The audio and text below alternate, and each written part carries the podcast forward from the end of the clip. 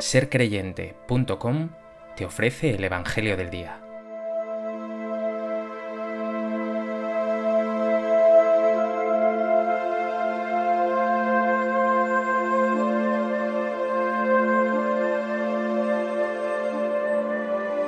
Del Evangelio de Mateo. En aquel tiempo dijo Jesús, Vosotros sois la sal de la tierra, pero si la sal se vuelve sosa, ¿con qué la salarán? No sirve más que para tirarla fuera y que la pise la gente. Vosotros sois la luz del mundo. No se puede ocultar una ciudad puesta en lo alto de un monte. Tampoco se enciende una lámpara para meterla debajo del celemín, sino para ponerla en el candelero y que alumbre a todos los de casa. Brilla así vuestra luz ante los hombres, para que vean vuestras buenas obras y den gloria a vuestro Padre que está en los cielos.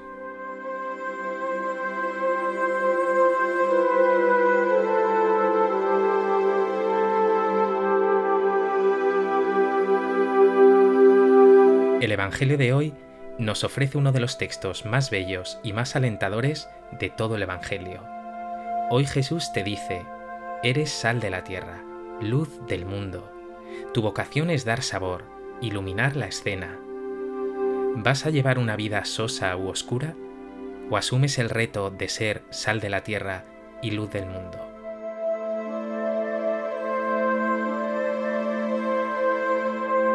A propósito de este texto del Evangelio de Mateo, me gustaría compartir contigo tres reflexiones. En primer lugar, quiero centrarme en esta imagen preciosa de la sal. Dice Jesús, Vosotros sois la sal de la tierra, pero si la sal se vuelve sosa, ¿con qué la salarán? No sirve más que para tirarla fuera y que la pise la gente. Aunque hoy podemos comprar un kilo de sal en un supermercado por unos pocos céntimos, en la antigüedad la sal era un producto muy querido y valorado. Tanto es así que de la palabra sal se deriva salario. La sal, en un tiempo sin cámaras frigoríficas, era fundamental para conservar los alimentos. Igualmente tenía una función curativa, cicatrizante. Y por supuesto, sirve para dar sabor a las comidas. Pues bien, hoy Jesús te dice, tú eres sal es decir, tienes un valor enorme, está llamado a conservar, a conservar el amor y hacerlo crecer en el mundo.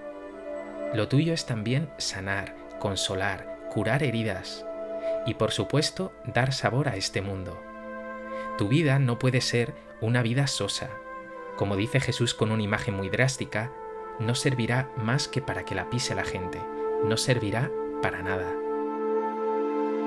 Piensa por unos momentos si tu vida sana y da sabor.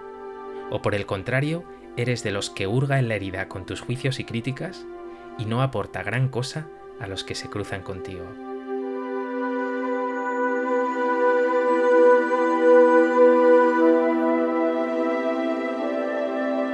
En segundo lugar, después de esta sugerente imagen de la sal, Jesús introduce la imagen de la luz.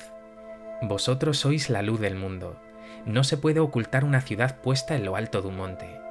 Tampoco se enciende una lámpara para meterla debajo del celemín, sino para ponerla en el candelero y que alumbre a todos los de casa. Por el bautismo, tu vida es una vida en Cristo, y Cristo es la luz del mundo. Por eso tu vocación es brillar, llevar esta luz de Jesús a todas partes. No puedes apagar esta luz, ni tampoco atenuarla llenando el cristal de tu candil con la suciedad del pecado o del pesimismo. No puedes tapar esa luz con el celemín con el cajón del antitestimonio. Amigo, amiga, con Jesús te digo, brille tu luz ante los hombres.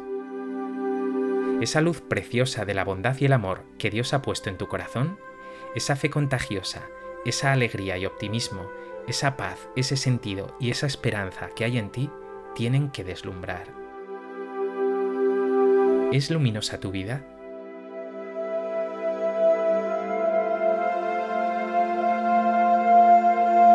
Quizá ha llegado el momento de que limpies el cristal de tu lámpara para que esa luz brille con más fuerza.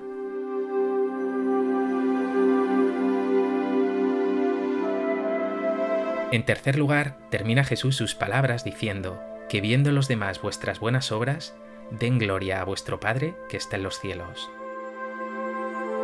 La gloria de Dios, es decir, su alegría, su orgullo, es que vivas en la luz, que tu vida sea plena en la verdad y en el bien.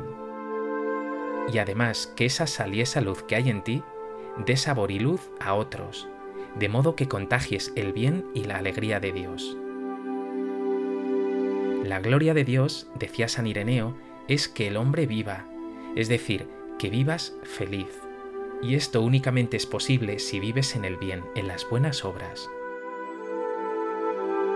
¿Glorificas a Dios con tu vida, con tus buenas obras?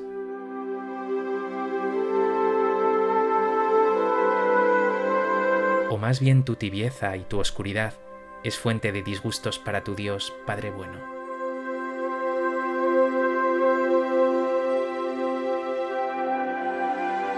Pues que este Evangelio te lleve a renovar tu vocación de ser sal de la tierra y luz del mundo.